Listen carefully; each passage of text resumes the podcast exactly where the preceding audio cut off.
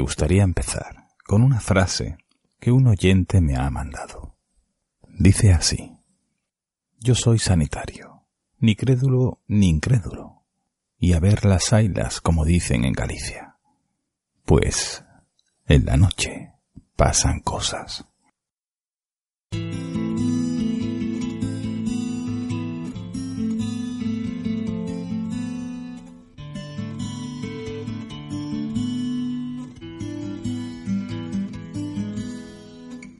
Muchos sois los que me pedís historias reales. Muchos. Y lo agradezco enormemente. Los que me la mandáis. Algunos de vuestros relatos los tengo aparcados porque considero que puedo ubicarlos mejor en otros programas y otros, los menos, se me pueden traspapelar, si vale este término, entre los archivos de mi PC. Por ello, si eres uno de los oyentes que me mandó alguna historia vivida y, no la escucha, no os cortéis en recordármelo. Aunque soy un desordenado ordenado, sí os aclaro que si algo me falta es memoria. Hoy voy a contar cuatro historias, narradas por ustedes, desde España, Estados Unidos y México. Cuando crees pero no ves. Cuando escuchas, pero no crees. Cuando no entiendes, pero sabes que algo es real. Veracidad de las historias. La que queráis darle. Por mi parte tienen toda credibilidad, porque es absurdo que intenten engañarme, engañarnos. Cuando nadie se va a ser famoso, y algunos me han pedido anonimato incluso, y por otro lado, todo es de forma desinteresada. Mi nombre es José Manuel Rodríguez y da comienzo La llamada de la luna.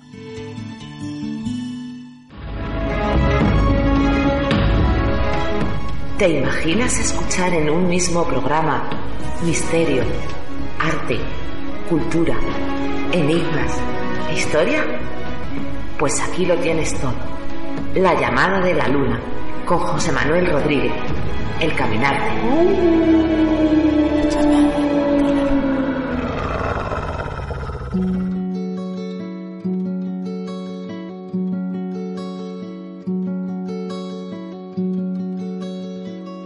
La primera historia que os traigo viene de un amigo oyente que ya ha estado con nosotros una vez fue en el podcast de leyendas sudamericanas y nos trajo la leyenda de la Llorona.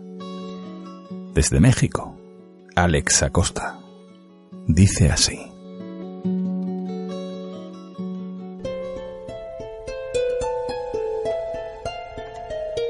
Estimado José Manuel, ahora te escribo una historia más que me pasó en el trabajo. Es en la colonia Roma de la Ciudad de México, una colonia con varias historias de fantasmas y de terror. En el año 2018 tuvimos un periodo donde se había escaseado el trabajo y para ocuparnos me tocó una actividad que consistía en bajar al sótano donde se encuentra el archivo muerto y ponerle orden al mismo, a manera de logística. El lugar es como un sótano común y corriente, sin mucha luz, frío y se escuchan demasiados ruidos, los cuales al principio pensaba que eran ratas, porque aquí en la compañía fumigan una vez al mes.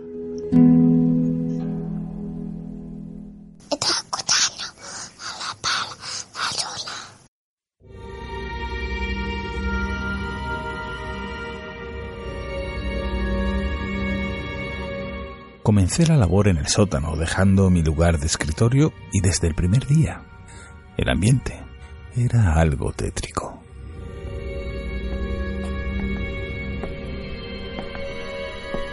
Como es normal, me coloqué donde había un poco más de luz. Son pasillos largos, llenos de estanterías de metal gris, al igual que el color ceniza del suelo. Predominan carpetas y ficheros rojos, alguno amarillo, apilados aquí y allá, además de una gran multitud de cajas. Entre el material tenía un lazo, una hebra, también llamado rafia, para colocar cartones en los estantes para que las carpetas no se salieran. Aunque seas alguien que no suele tener miedo, un sótano creo que siempre sobrecoge. Si además de la falta de luz no estás familiarizado con el lugar, no pocas veces vas a escuchar ruidos. Ratas, el crujir de cartones, las estanterías, cualquier cosa puede sonar. Y en que yo mismo me tranquilizaba y me convencía de lógicos y muy posibles pretextos, siempre volvía a escuchar extraños sonidos. A veces me quedaba parado, pendiente, agudizando el oído.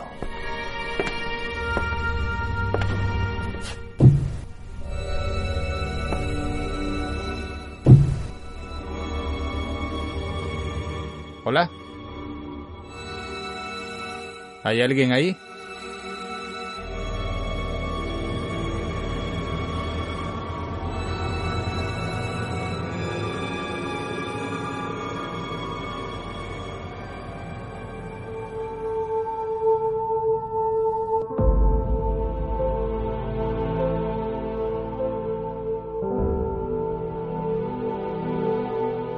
El trabajo es laborioso cansado para la vista, por como ya he dicho, la tenue luz y la falta de aire.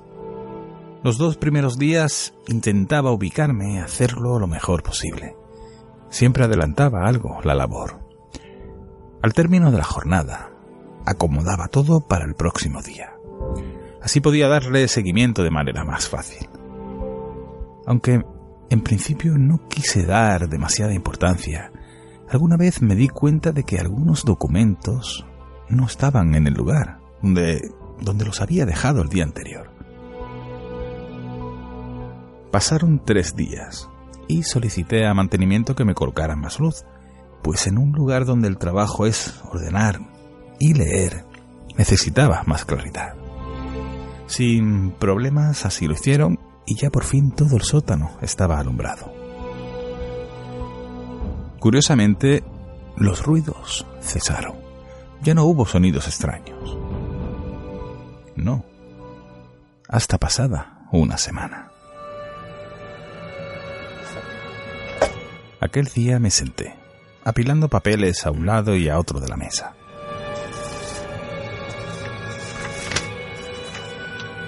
Me escocían los ojos, me dolía el cuello y la espalda. Me refregué los párpados para aliviarme y por un momento apoyé mi cabeza para recostarme.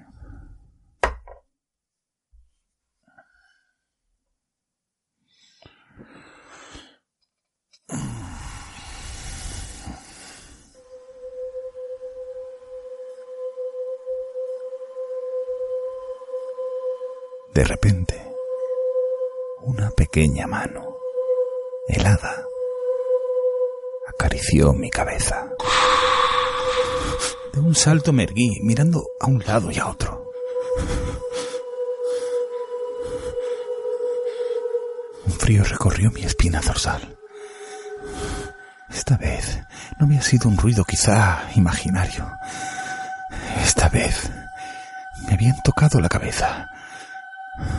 Estaba seguro de que había sido la mano, la mano helada de un niño puse muy nervioso. Así que me levanté como de rayo. Dejé todo lo que estaba haciendo, todo tal y como estaba, y me fui de mi lugar de trabajo, en lo que tomaba un poco de aire fresco. Alex, ¿a dónde vas? Vuelvo enseguida. Voy a tomar un poco de aire. No le dije nada a nadie.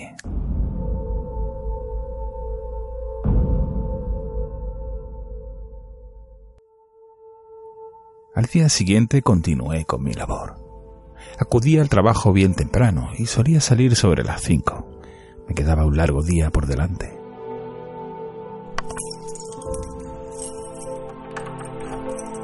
Entré en el sótano. Cuando fui a mi mesa, vi que las plumas, las tijeras, papel y todo el material estaban dispersos, como si alguien, como si un crío hubiera jugado con ellas y lo hubiera dejado en cualquier lado. Las uní, las junté y fui recogiendo todas, una a una. Me encontraba en el centro de uno de los pasillos. Buscaba en la mesa, en las estanterías cercanas, bajo la silla, cuando de repente sentí un frío que me heló el cuerpo. La temperatura bajó considerablemente.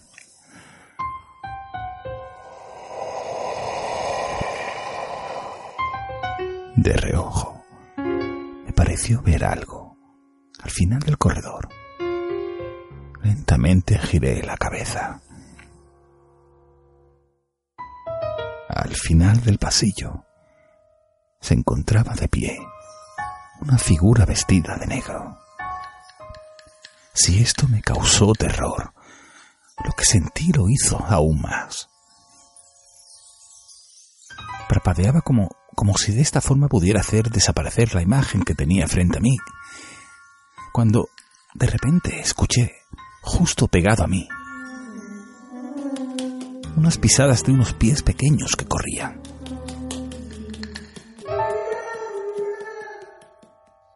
Necesitaba creer que era producto del cansancio sobre todo de, de mi imaginación, pues habían pasado muchas horas. Aún así no lo pensé. Salí a toda prisa y cerré.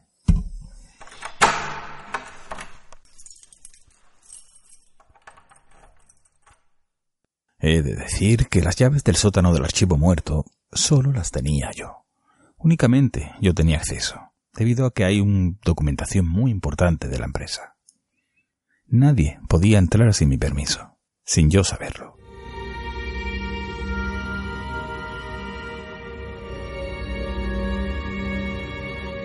Esperando regresar al otro día a seguir dándole orden al archivo muerto, entré respirando profundamente. Vamos allá.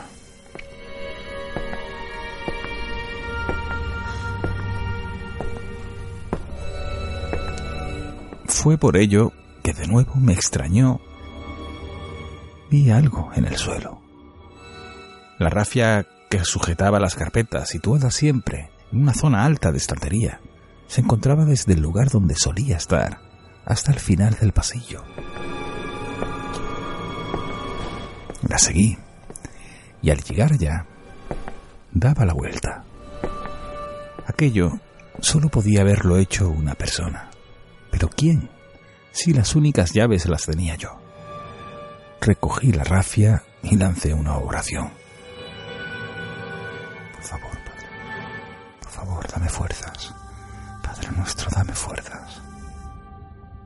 Sé que estás conmigo, siempre me proteges.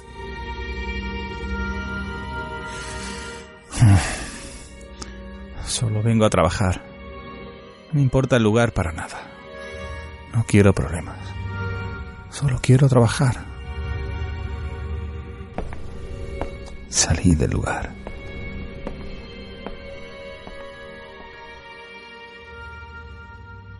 Pasaron unos días.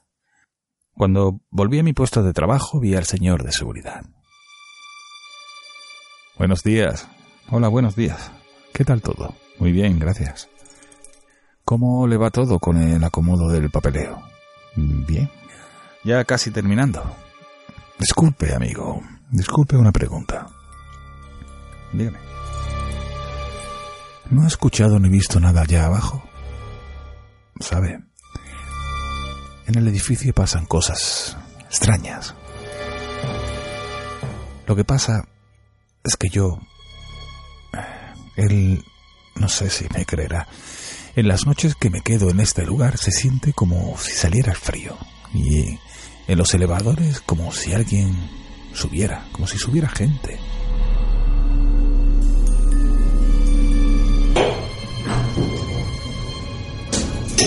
Pero a las horas que lo oigo ya no hay nadie.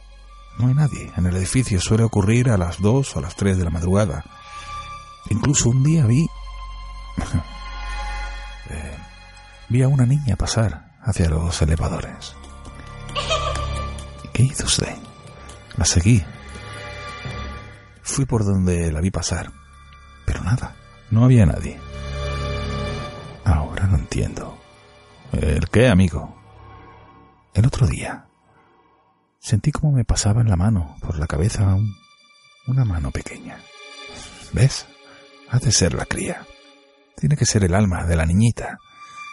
Pero lo aviso de algo, Alex. Cuando vea a una persona grande, vestida de negro, mejor retírese, pues con ese hay mucho más frío y se escuchan muchos ruidos y voces. Todo se mueve.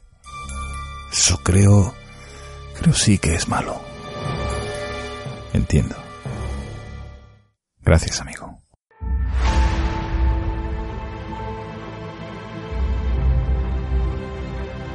A los pocos días terminé mi labor en el sótano y afortunadamente el ente o lo que fuera de mayor tamaño solo lo vi una vez, aquella vez. La que sí parece que anda en todo el edificio es la niña, ya que cuando entras en el ascensor y te dispones a subir a cualquier piso, la máquina se detiene como si hubiera alguien y bajara. Aunque a decir verdad, se siente el ambiente relajado. No es como aquella vez que vi aquel hombre, aquella sombra de negro.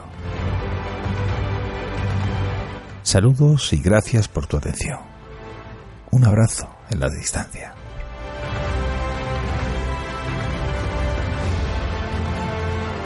Alex me ha mandado un par de fotografías del largo pasillo del sótano, lleno de carpetas y estanterías.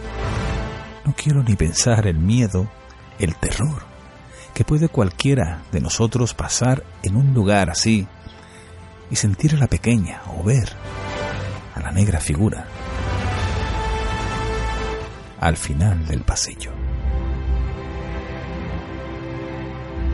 Un millón de gracias Alex por tu valentía al contarlo y sobre todo por tu valor al trabajar en, en un lugar así y enviarte a ti y a todos los amigos que nos escuchan desde México un enorme abrazo. Gracias, Alex.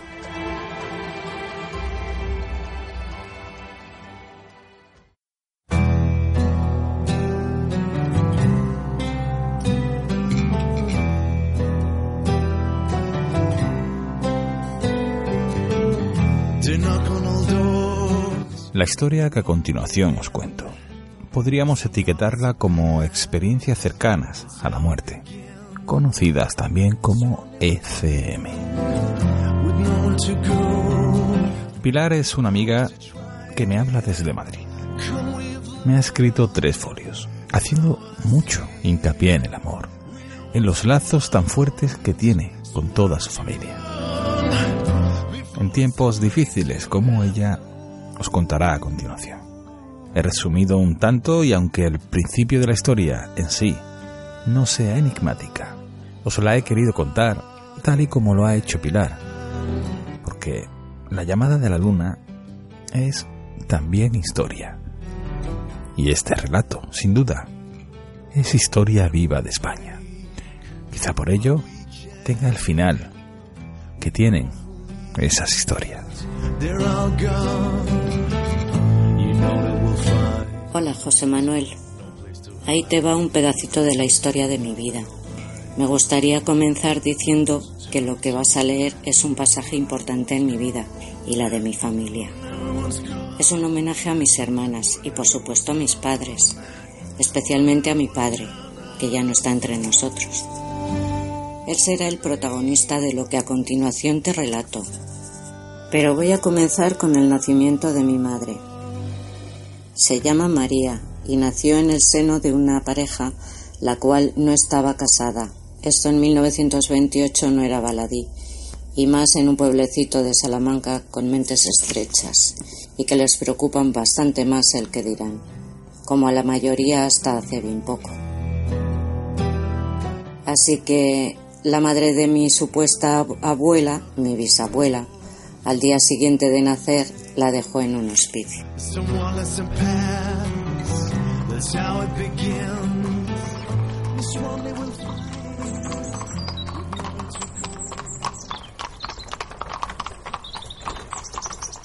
creo recordar que a los tres días más o menos apareció por allí el que sería su padre adoptivo, Bautista.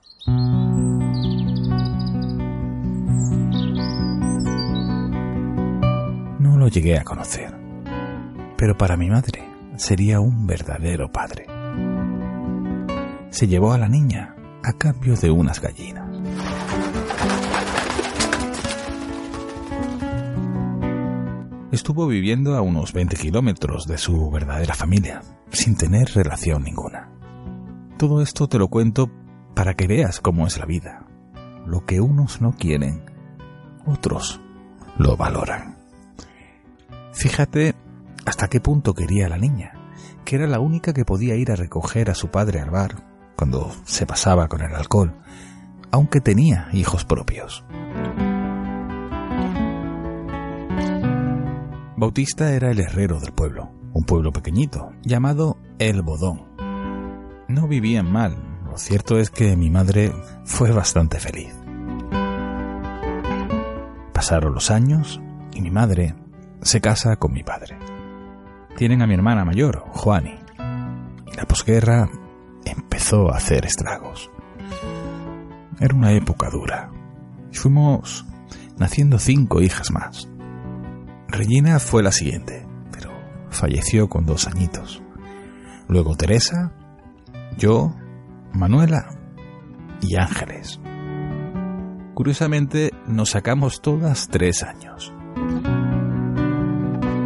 A mi padre lo tuvieron que sacar tres veces medio muerto de las minas de carbón y al final, con 42 años, le jubilaron con silicosis, la enfermedad de los mineros. Mi hermana, la mayor con 14 años, se fue a trabajar a Bilbao. Las demás entramos en colegios internos, pues con la paga que le quedó a mi padre era imposible mantener una familia numerosa. Te puedes imaginar el shock que esto supuso para toda la familia.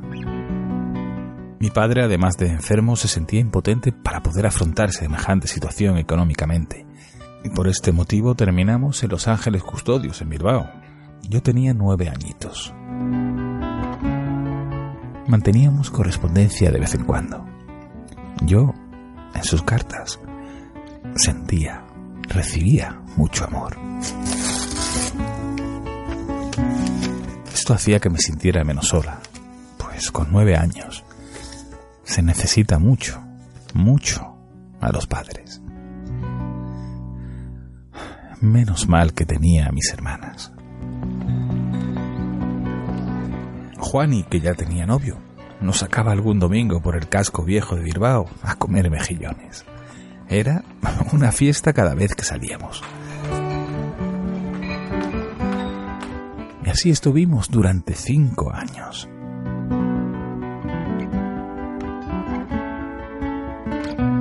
En mi familia siempre hubo amor, buenos principios y respeto muchos apuros económicos, pero con una base familiar muy sólida.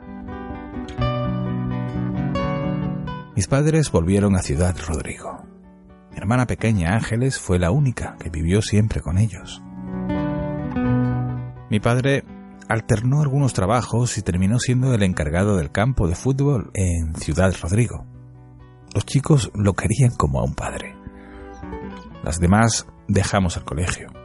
Yo con 14 años, a cuidar niños. Me hubiese gustado estudiar puericultura, pero había que estudiar 13 asignaturas que no tenían nada que ver con los bebés.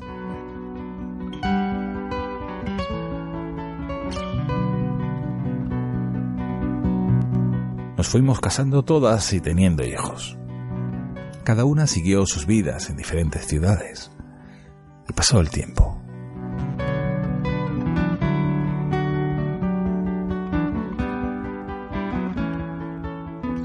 Recuerdo un día que fuimos de visita a ver a mis padres.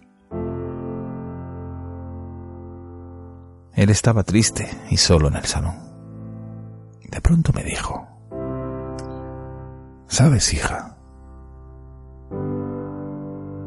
Tengo miedo a la muerte. Me quedé un poco sorprendida porque nunca se hablaba de este tema, pero por otra parte me gustó su sinceridad. Y en ese momento yo estaba ocupada. Era la hora de la cena y me encontraba atendiendo a los niños. La verdad es que no era el mejor momento para hablar de un tema así, de temas serios. Pero le dije algo. No tienes que preocuparte, no tienes por qué temer. Nadie se queda aquí, papá. Y eso tiene que tener un porqué. Estoy segura que donde vayamos estaremos mucho, mucho mejor que aquí. De alguna forma, al no poder atenderlo como hubiera querido y aunque le puse toda la emoción que siento al respecto, le dije cuatro frases tranquilizadoras. Él pareció quedarse algo más tranquilo y me dijo, "Ah, qué pena no poder seguir hablando de ello.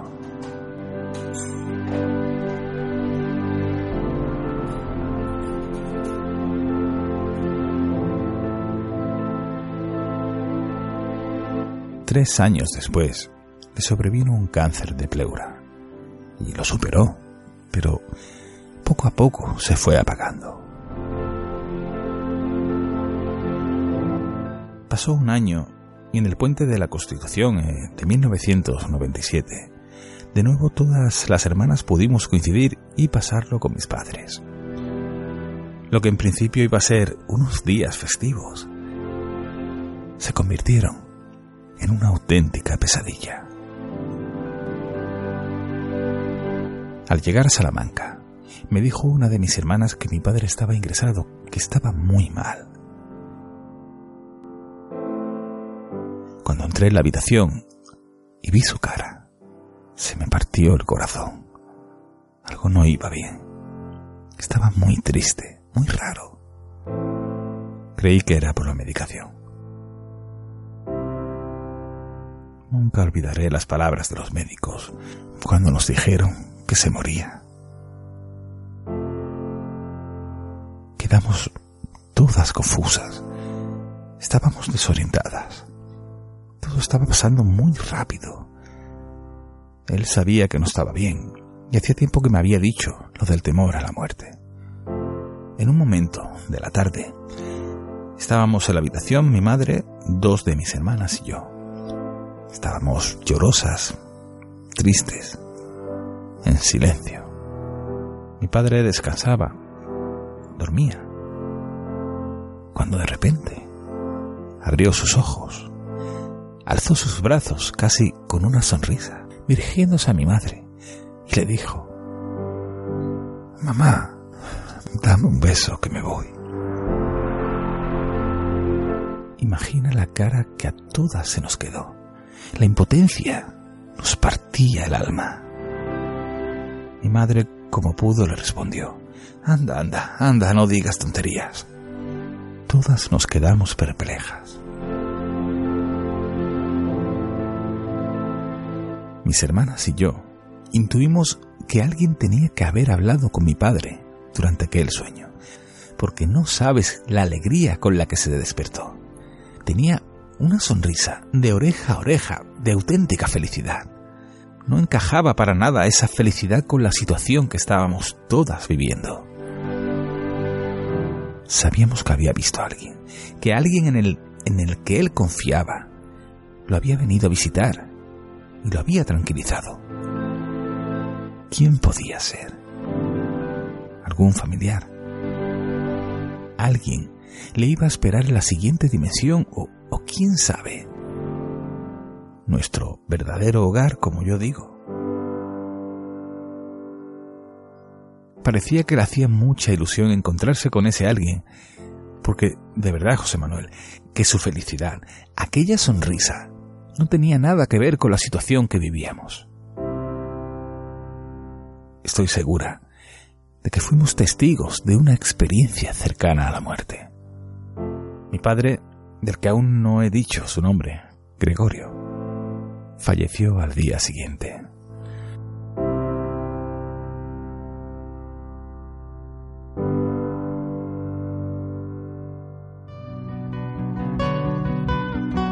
Como ya sabes, José Manuel, la CCM es un tema muy estudiado a día de hoy. Hay mucha información al respecto, pero aún así, la muerte sigue siendo un tema no grato y todo queda en algunos libros.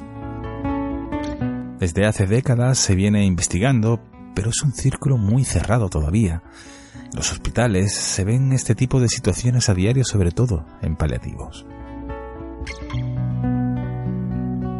Pasamos el entierro y todas nos volvimos cada una a sus ciudades.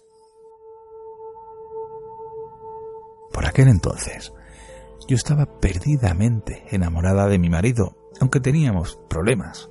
Sentíamos algo muy fuerte que nos unía, pero al mismo tiempo somos el día y la noche. Se podía aplicar el dicho de ni contigo ni sin ti. Ya sabes, la juventud, la pasión, la economía, el trabajo, los hijos, juergas. Transcurrió una semana y empecé a oír la voz de mi padre. Ten paciencia.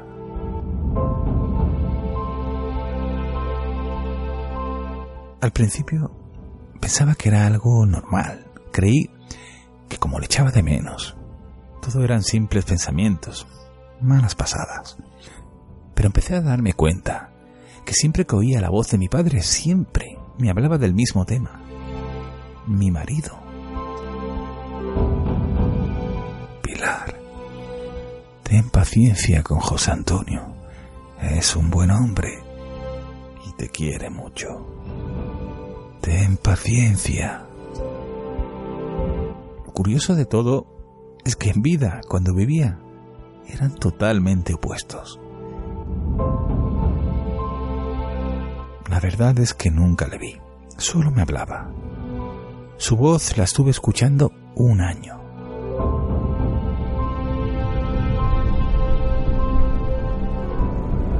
A principios de diciembre mi marido y yo íbamos en el coche. En la carretera había placas de hielo. De repente, el coche patinó.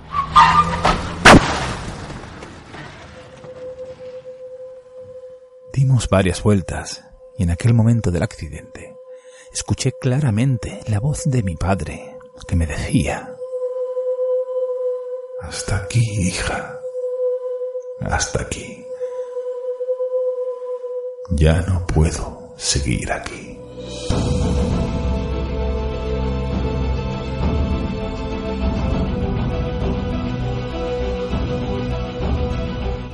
Y hasta hoy, nunca más lo he podido escuchar.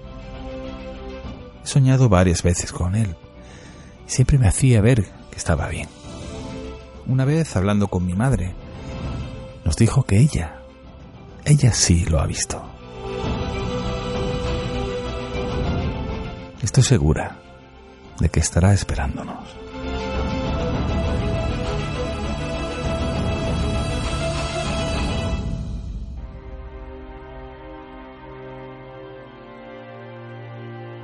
Estoy segura de que muchas almas se identificarán con mi experiencia y las que no, en algún momento despertarán. Por cierto, sigo con mi marido y cada vez mejor.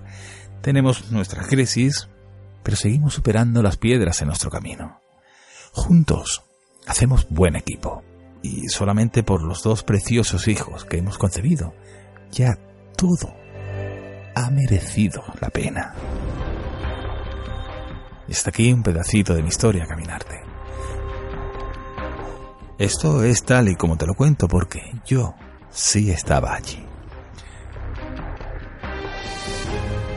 Muchas gracias por la oportunidad que nos das a tus oyentes de compartir nuestras experiencias. Y para mí eres algo especial. Ya eres partícipe de mi historia. Gracias José Manuel. Un abrazo fuerte, muy fuerte.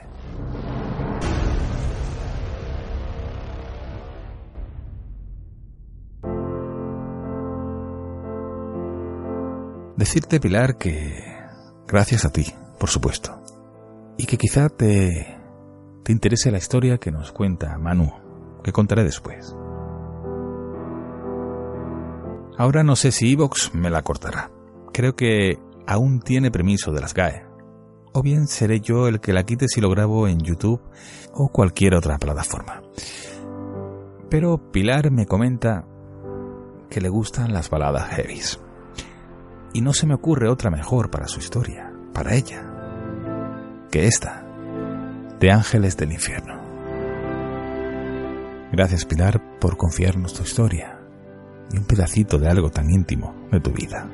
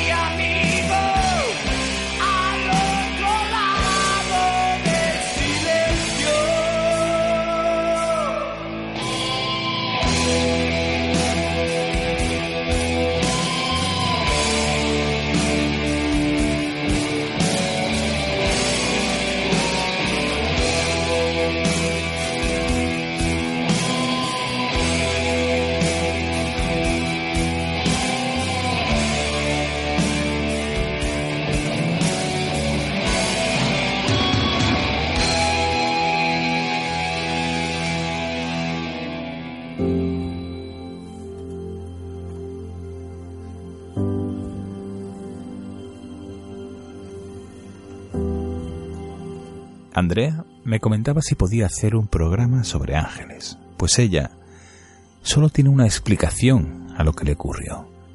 Y exactamente es eso, quién o lo que le ayudó fue un ángel. Y lo piensa así, pues cree que estos seres son los que nos ayudan, nos consuelan o avisan de algún peligro o incluso nos guían en algún momento en el que no vemos salida. Su carta dice así. Hola José Manuel, soy Andrea de Guatemala, pero resido en Los Ángeles, que es donde escucho tus podcasts. Un podcast que realmente me encanta a cómo lo dramatizas.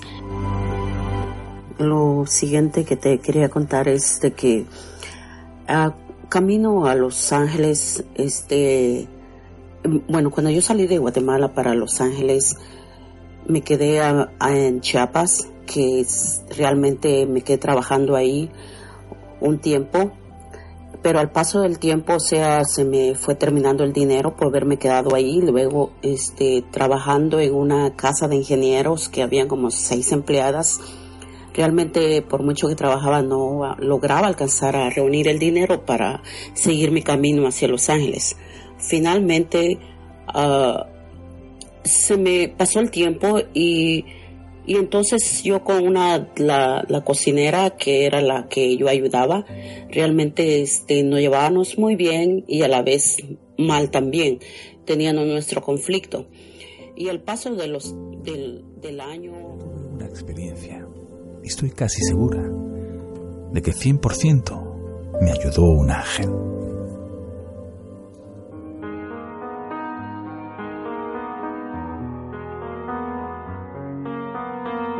Soy de Guatemala, pero ahora vivo en Los Ángeles.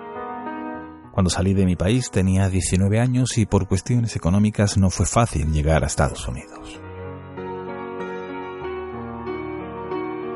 La falta de dinero me hizo quedarme en México para poder ahorrar y seguir mi camino. Y lo que iba a convertirse en pocos días, o quizá poco más, se convirtió en meses, mucho más de lo que yo esperaba. Encontré trabajo de cocinera en una gran mansión. Era una casa de unos ingenieros.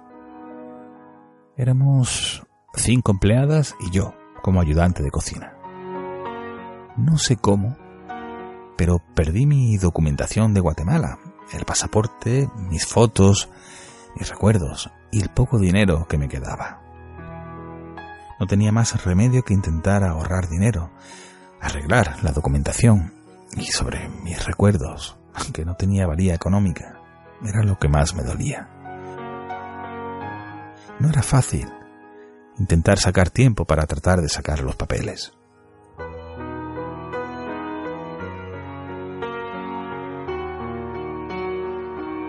Como ya he dicho, la cocinera tenía su temperamento y su inestabilidad emocional, pues a veces era encantadora y otras tantas acabábamos discutiendo. Los fines de semana los teníamos libres. Por norma general, todas se iban a pasar los días con sus familias, con sus parejas. Yo, en cambio, solía quedarme tranquila en mi cuarto. Me gustaba leer, escuchar música.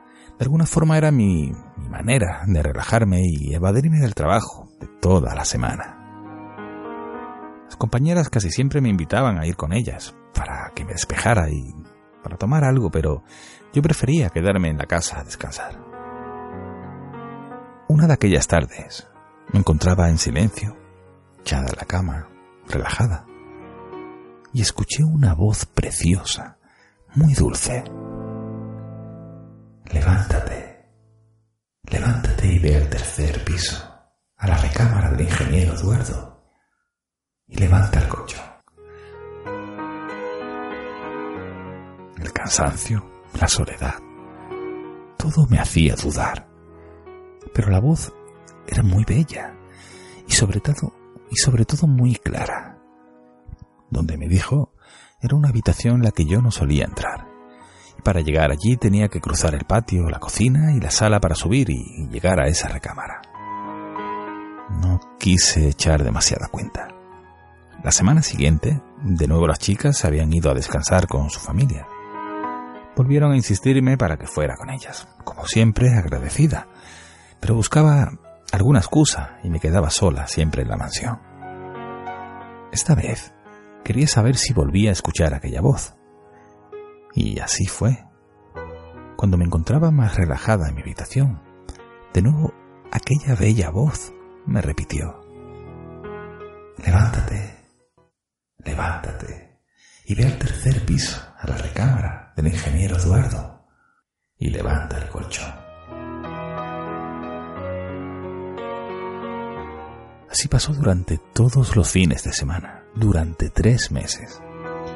No le hacía caso ni tan siquiera le daba importancia.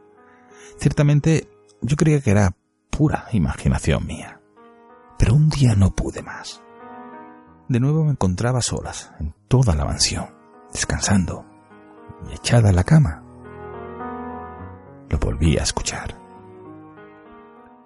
Levántate, levántate y ve al tercer piso, a la recámara del ingeniero Eduardo. Levanta el colchón. Con nervios y temor, crucé el patio, la cocina y la sala. Subí las escaleras.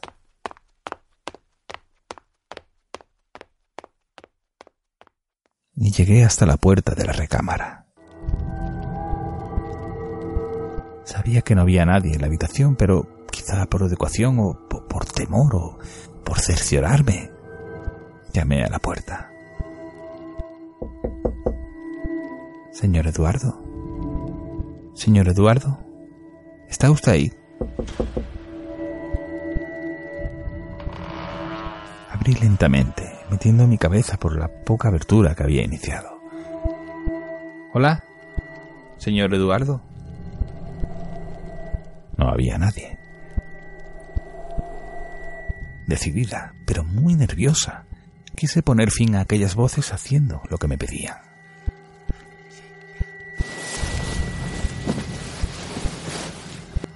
La sorpresa que me llevé cuando alcé el colchón fue una de las mayores de mi vida. Allí debajo se encontraban mi pasaporte, todos mis papeles de identificación de Guatemala, mis fotos y el dinero que se me había perdido. Al igual que alegría y alivio, dentro de mí, en ese momento, entré en rabia y esperé a que llegaran las chicas para reclamarles. Todas lo negaron.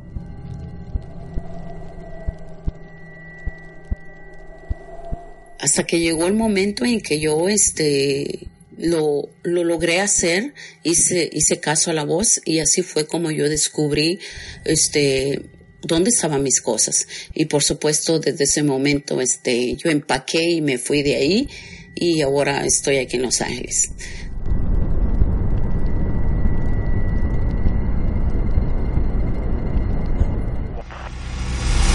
Andrea está segura de que la avisaron. Hacía meses que lo hacían, aunque por otra parte es normal. Creía que era su propia imaginación.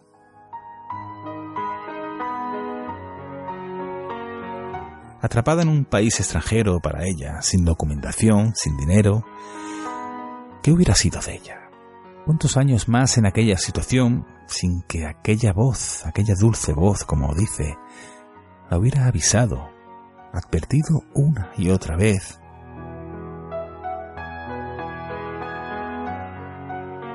Pero Andrea nos ha querido dejar un testimonio más. Incluso yo diría que más íntimo, más familiar. Esta vez dejo que sea su voz la que os lo narre.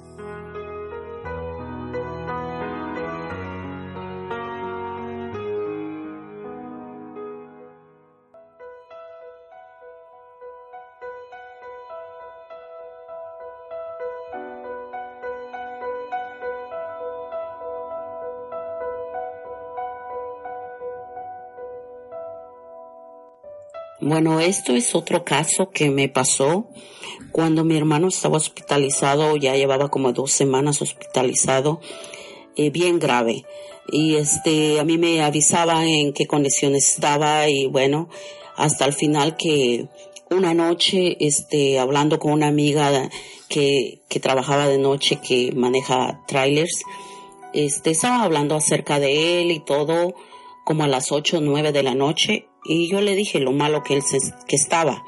Y bueno, ella por supuesto me dijo que me consoló, ¿no? Que iba a estar bien, que todo, que él se iba a mejorar y todo. Bueno, para no la larga, o sea, de que después me acosté y como al, a las 2 de la mañana tal vez cuando yo este, y dormida, vi como que mi hermano, o sea, abrió la puerta de mi recámara, entró y, me dijo, vengo a despedirme de ti.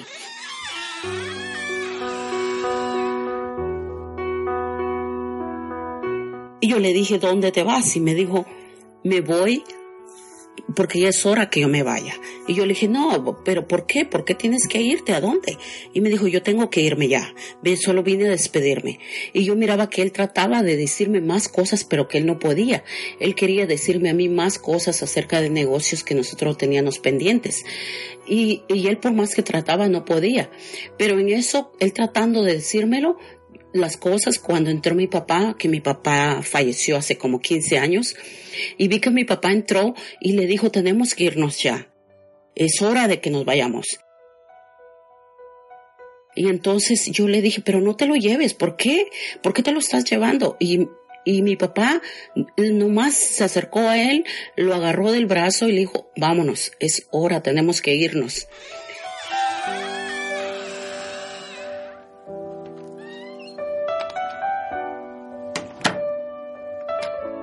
Se fueron y yo me desperté asustada, llamé a mi amiga inmediatamente, la que trabaja de noche, llorando yo mucho, le dije, ¿sabes qué?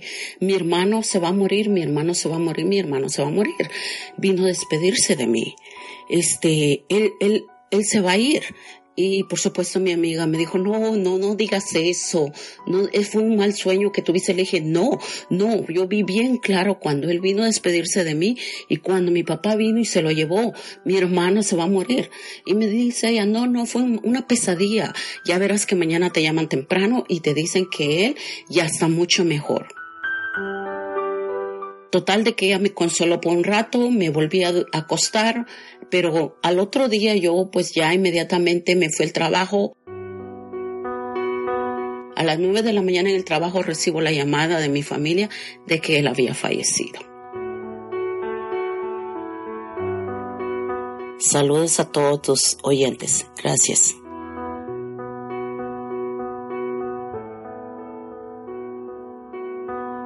Habrá gente que llame a estos casos coincidencias, que los llame sincronía o casualidad, pero pero muchos de ustedes, por supuesto, Andrea sabe que nada de esto ha sido casual. Un beso de mi parte, Andrea, y seguro de todos los oyentes, por habernos ofrecido estas historias personales tan íntimas. Un beso y espero que ahora estés bien allá en Los Ángeles.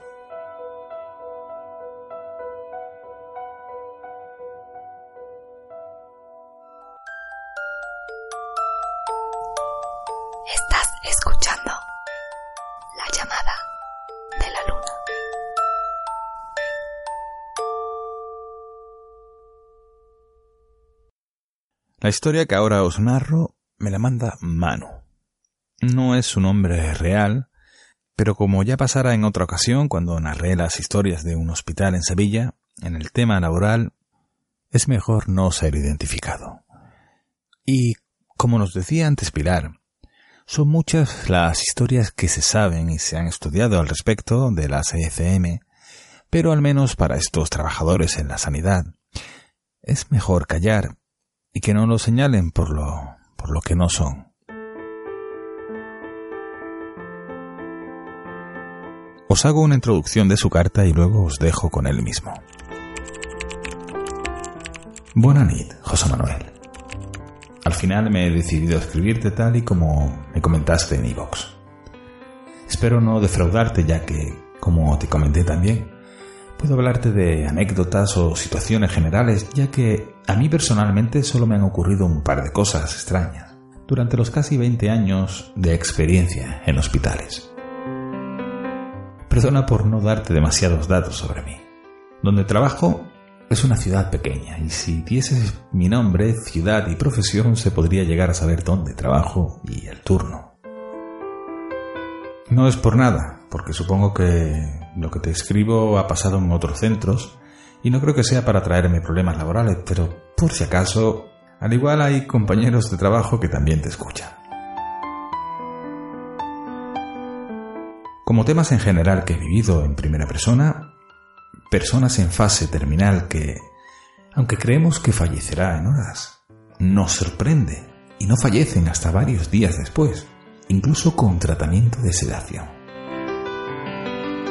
Trabajo en una planta en la que tratamos con pacientes en fase terminal, muchas veces. Hace tiempo ya, unos cuatro o cinco años, recuerdo un señor que ingresó para control de dolor y síntomas de su enfermedad en fase terminal. Estas situaciones son complicadas para el paciente y la familia. Suelen estar acompañados por varios familiares, no siempre, y los propios pacientes saben o intuyen que se van a morir en breve. Suele pasar por la noche, entre las horas de la madrugada, las 4 y las 6. Es algo bastante curioso. Es habitual que en estos casos la familia pregunte cuánto tiempo puede pasar hasta que fallezca. Siempre le respondo que es muy difícil saberlo porque cada persona es un mundo y es muy diferente. Por experiencia podemos intuir si será en pocas horas y... Y este era el caso. Creí que esa noche no pasaba. Al hablar con la familia y preguntarme cuánto tiempo quedaba, me comentan que una hija o una nieta, no recuerdo bien, a la que tenía muchísimo cariño el enfermo, vivía en Australia y no llegaría hasta unas 24 horas después. Bueno, y ahí quedó la cosa. Pasó la noche, el señor seguía estable, con los síntomas controlados.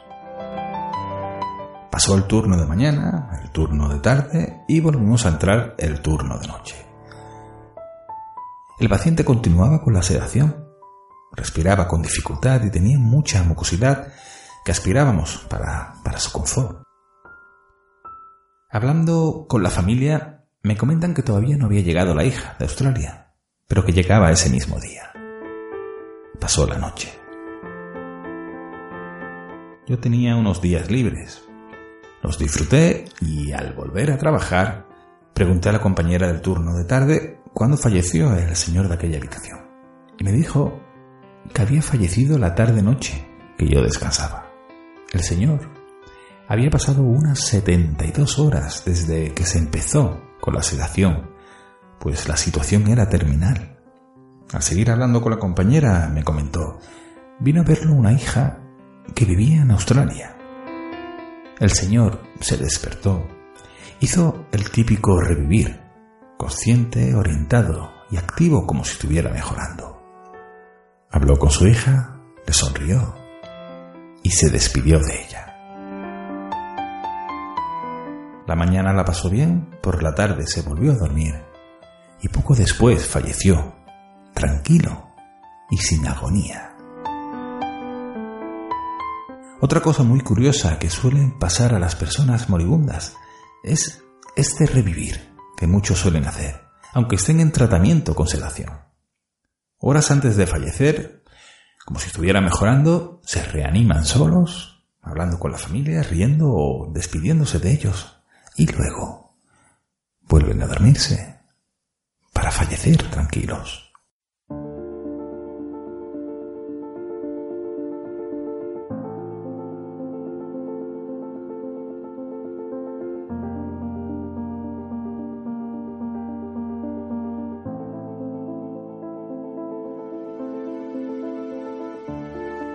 Lo que comenté de la mosca es muy curioso. Esto sí que me ha pasado bastantes veces y hay compañeras que también lo creen. Puede que sea una tontería nuestra, o no, no lo sé.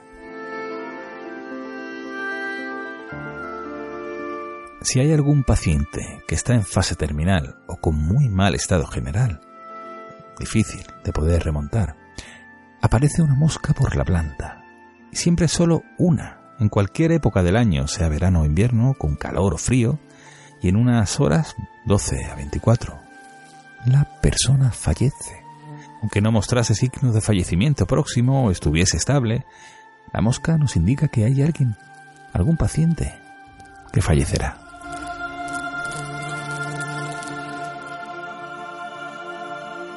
Claro está que hay veces que hay moscas y no muere nadie, pero o son más de una o no hay pacientes en tal mal estado. Y la última historia que te puedo explicar, porque no me acuerdo que me haya pasado nada más, intentaré desarrollártela y espero que se entienda bien. Una de esas largas noches de trabajo, había un paciente ingresado por una enfermedad terminal, pero no estaba todavía en fase final paliativa. Ingresó por control de síntomas.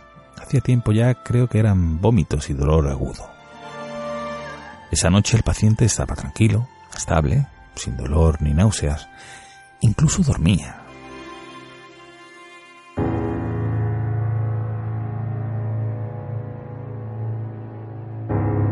Buenas noches.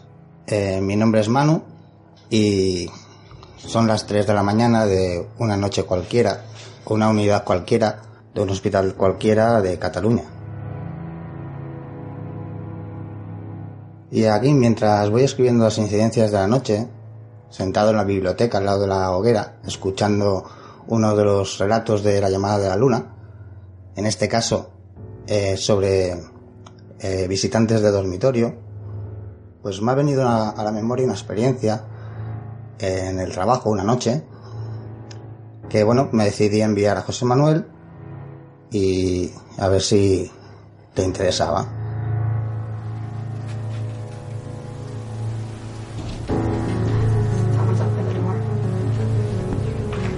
Parecía una noche tranquila. Creo que estaremos bien, le comenté a mi compañera. Me- hicimos un café mientras comentando los pacientes tal como estaban y mientras esperábamos el momento para hacer la ronda de constantes y todo estaba tranquilo. Iniciamos la ronda, llegamos a la habitación 26. Era una habitación cualquiera, de dos camas, dos butacas, dos mesitas, en este caso ocupada solamente por un paciente, un señor, debía tener unos 70 años, eh, estaba en tratamiento por una, un cáncer terminal y había ingresado, estaba haciendo tratamiento de quimioterapia y le había provocado unas náuseas y unos vómitos y unas diarreas. Entramos esa noche, el señor estaba solo, pues se encontraba bien. Sí que era un cáncer terminal, pero todavía faltaba mucho para llegar a su fase final. Esa fase en la cual ya no se puede hacer nada y lo único que podemos hacer es paliar el dolor y el sufrimiento durante las últimas fases de la vida. Bueno, en este caso el señor se encontraba bien, se le veía fuerte. Lo único era eso, había hecho tratamiento de quimioterapia, tenía, había presentado estos síntomas y tenía un tratamiento anti, para los vómitos, sueroterapia para evitar la deshidratación y poca cosa más. El señor completamente autónomo, no necesitaba ayuda para nada y, y evidentemente pues estaba solo esa noche porque se encontraba bien. Como digo, entramos en la habitación. Buenas noches.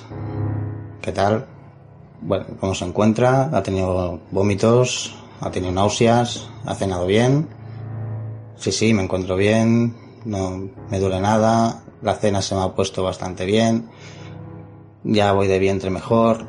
No he tenido náuseas, no he tenido vómitos. Un poquito cansado. Bueno, es normal. Después de, de estos días de vómitos, es normal que la gente esté cansada pues todo queda así. Bueno, usted a descansar, buenas noches, no se preocupe y si necesita alguna cosa, pues nos avisa. De acuerdo, muy bien.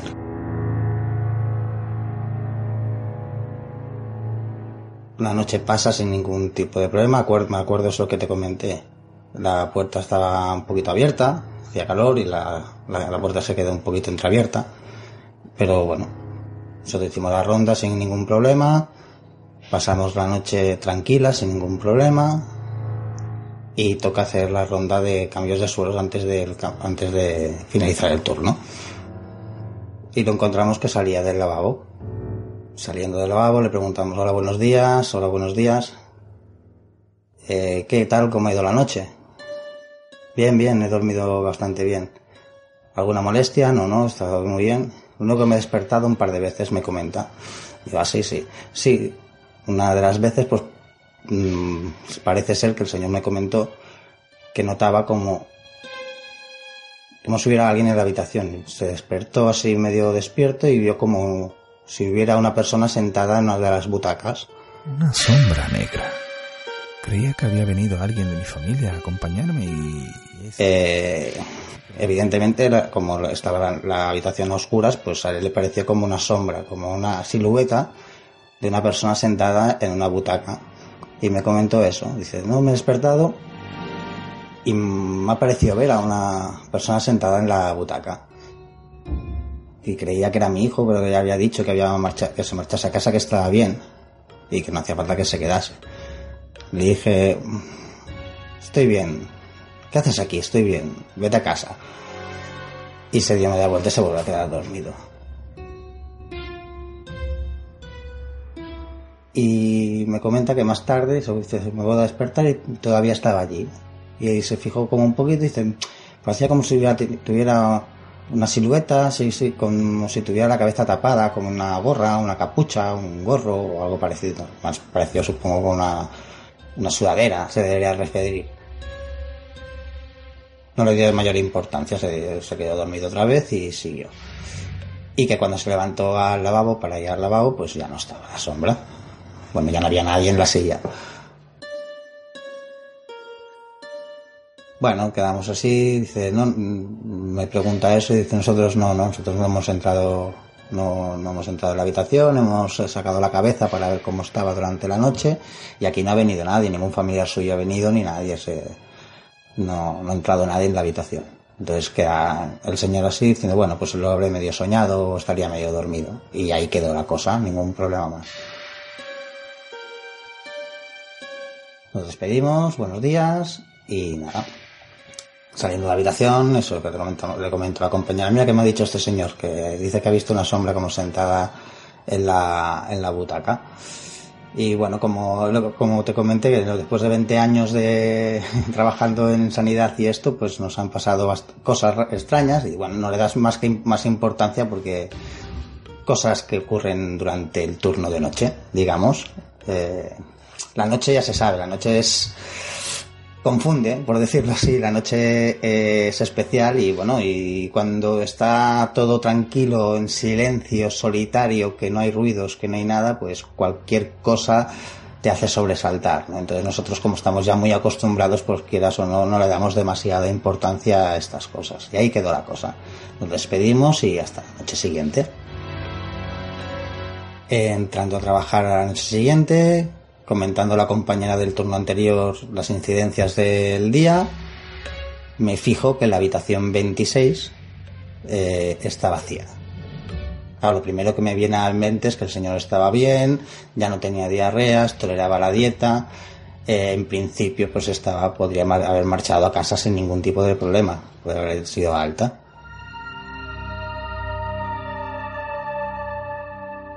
Y eso que le comento a la compañera, oye, ¿qué ha pasado con el señor de la 26? Y la compañera me, me dice que durante la tarde ha fallecido. Me quedo sorprendido diciendo, ¿cómo? ¿Cómo, que ha fallecido? Dice, sí, mira, se estaba, estaba media tarde, estaba en la cama, estaba medio dormido o dormido. Yo no estaba, no estaba allí, como tú dices. Y parece ser que pues que dejó de, de respirar. Estaba, estaba con la familia, acompañado en este momento. Creo recordar, ya te digo que esto hace años, ¿eh, José Manuel, y claro, la memoria a veces falla un poquito. Yo te, todo lo que te estoy explicando es más o menos en general y los detalles pues son más o menos lo que intento recordar, pero puede ser que estos detalles sea- me fallen un poco. Pero sí que creo recordar que estaba acompañado en ese momento y que falleció tranquilo. Quedó dormido, dejó de respirar, se intentó hacer alguna cosa para reanimarlo, pero bueno, en ese no se pudo hacer nada. Y bueno, y el cáncer pues tampoco es que ayudase demasiado para este momento. Y me explica eso, que estaba medio dormido a media tarde, había dejado de respirar, que los familiares habían avisado y cuando entraron pues el señor estaba, había fallecido, estaba sin pulso, sin respiración, estaba en, en parada que se llama, e intentaron hacer reanimación, pero no se pudo hacer nada.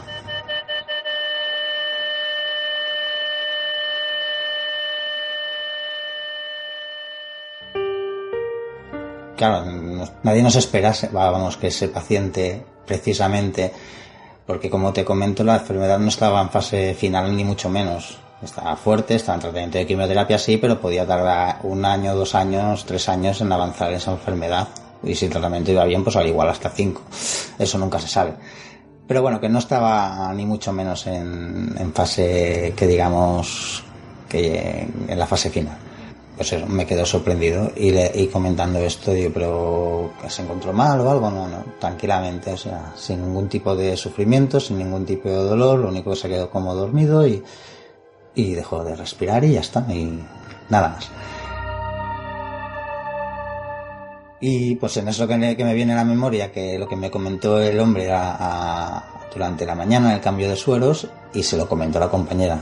Eh, más o menos le dije esto, pues mira que esta noche el, señor me comentó que había visto como una silueta, como una persona sentada en la butaca, una sombra sentada en la butaca. Qué cosas más raras, ¿no? Más o menos, o algo así. Cosas extrañas o casualidad, yo qué sé. Ya te digo que llevamos tiempo trabajando y nos pasan cosas y hay, cosas que, que no nos sorprenden demasiado, que nos tomamos un poquito así como cosas que pasan, ¿no? Y la compañera me comenta, pues eso, pues, bueno, pues parece que lo habrán venido a buscar. Y os digo, sí, la parca, ¿no? Y bueno, y ahí quedó la cosa, seguimos con el cambio de turno y a pasar otra noche.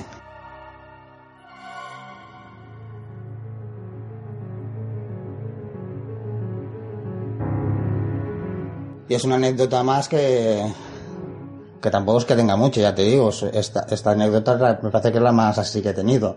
Lo demás son lo que te comenté, cosas así de, uy, como si hubiera pasado a alguien y temas así que te quedas de que gente que está a punto de fallecer por revivir, pues hace como, bueno, lo que te expliqué, que hace que se, que se despierten y hablen con la gente y estas cosas. nada, un abrazo, un saludo y si necesitas alguna cosa más o quieres alguna cosa más, pues me lo dices. Un saludo a todos. Buenas noches.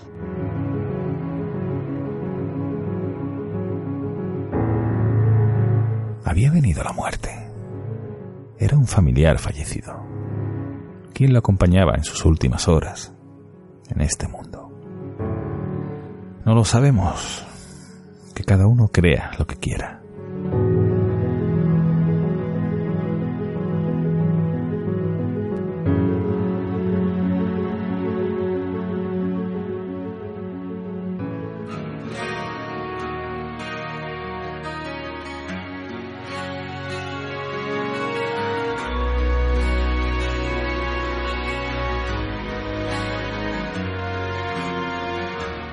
Veis, para mí es una historia muy digna, además de interesante. Muchísimas gracias, Manu. Manu, tú y yo sabemos tu nombre. Como decía, como veis, para mí es una historia muy digna, además de interesante, para ser incluida en este podcast. Porque, a mi parecer, son más creíbles incluso las historias que hoy he narrado, que tienen digamos, un hecho, una frase o una sombra, son más creíbles que las que interactúan durante días u horas y más novelescas, más literarias.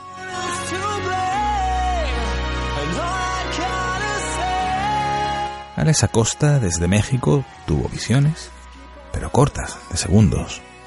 Sonidos. Tocaron.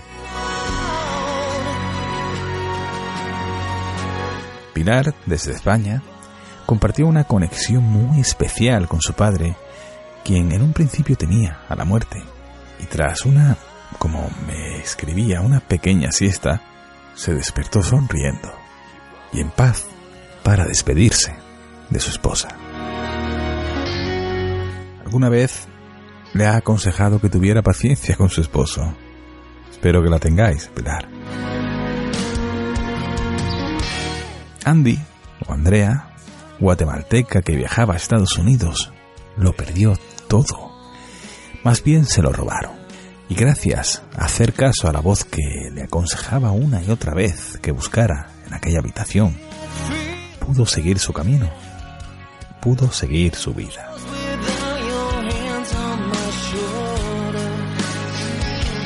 Por último, Manu, desde España, nos cuenta estas historias, que parecen sacadas de sueños de alguna película, pero que son más comunes de lo que la gente habla o quiere contar. No soy quien para decir si hay vida después de la muerte, ni para decir si nuestro espíritu se queda, o se va, o se avisa a familiares. ¿Y qué decir si quien te acompaña sentado junto a ti es alguien conocido o la propia muerte? Me ha parecido ver a alguien sentado en la silla, una sombra negra. Sobre lo que nos ha comentado de las moscas, no es la primera vez que he escuchado algo así, ese insecto volando por los pasillos de un hospital. También he escuchado perros que se acercaban al enfermo, incluso un gato, no recuerdo dónde, pero que entraba en la habitación y saltaba encima del enfermo y allí se acomodaba, se acurrucaba. Pocas horas después, o al día siguiente, el paciente fallecía. ¿Qué es? ¿Por qué lo intuyen? No lo sé. Yo no estaba allí. Pero coincidencia es una respuesta demasiado fácil. Personalmente no dudo de ninguna de las historias que gentilmente nos han mandado. No, como he dicho, no ganan nada y por supuesto sobra decir que no cobran nada. Más bien, pueden perder.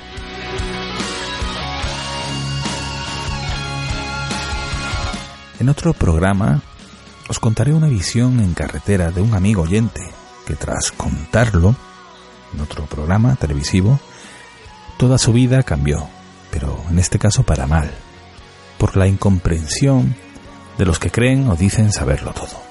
Y lo que no está en sus mentes es porque son bobos o están locos, es lo que piensan. Son así, piensan así.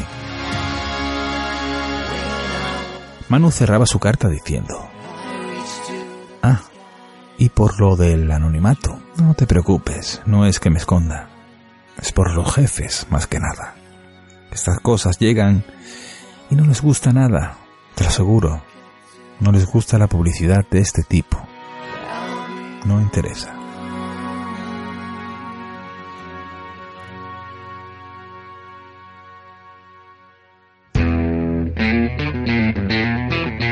Ahora ya puedes ayudar a mantener viva y abierta nuestra biblioteca. Si quieres hacerte mecenas, lo puedes hacer desde un euro y medio mes, o lo que puedas aportar. Si no quieres o no puedes, pero sigues deseando ayudar, ahora puedes hacerlo con un solo donativo. Para ello, ponte en contacto conmigo por el mail llamada de la luna Muchas gracias. Larga vida a la llamada de la luna.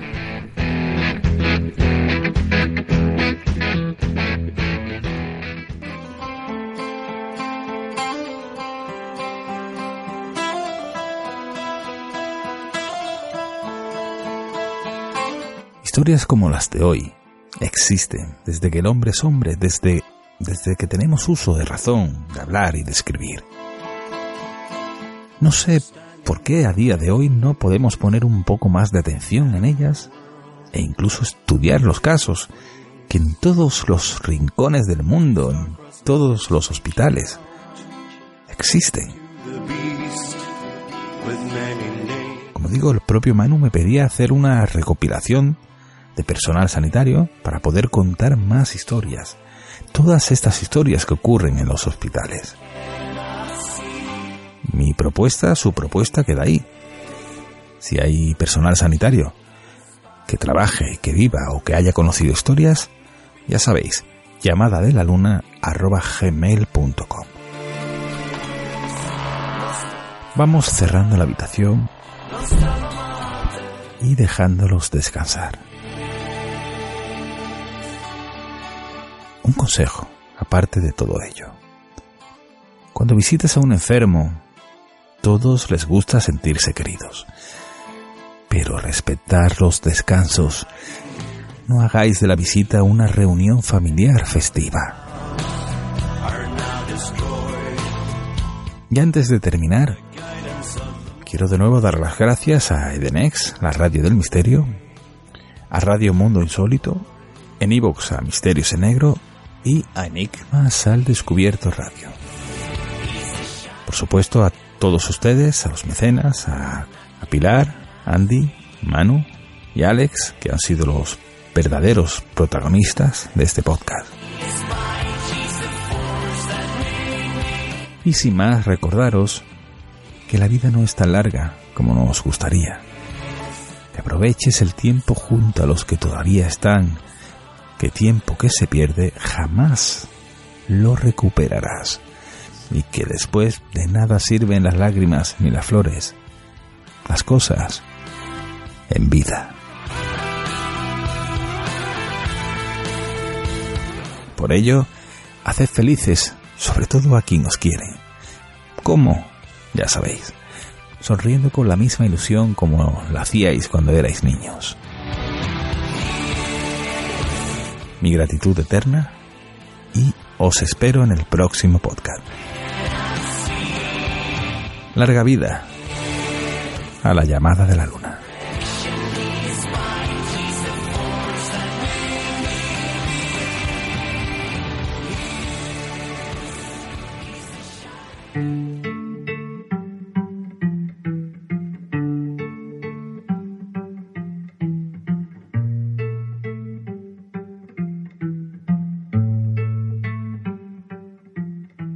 So good night, my dear.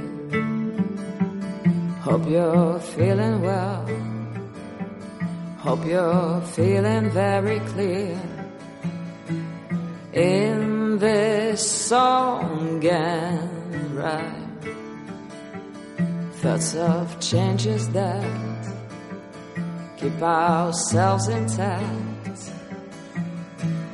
Guess it's hard to think I am filtering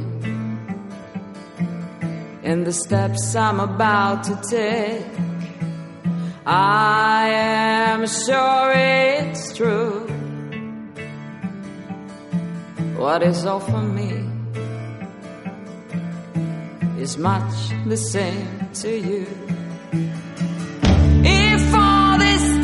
you see.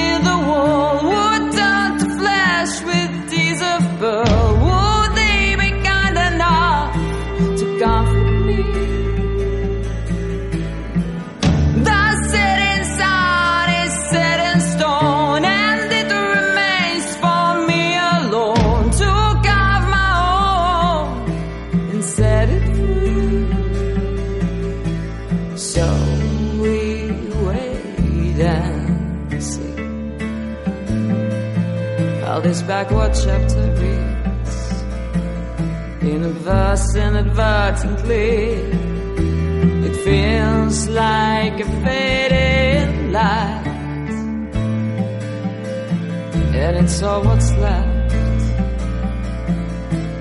Only what's left is right.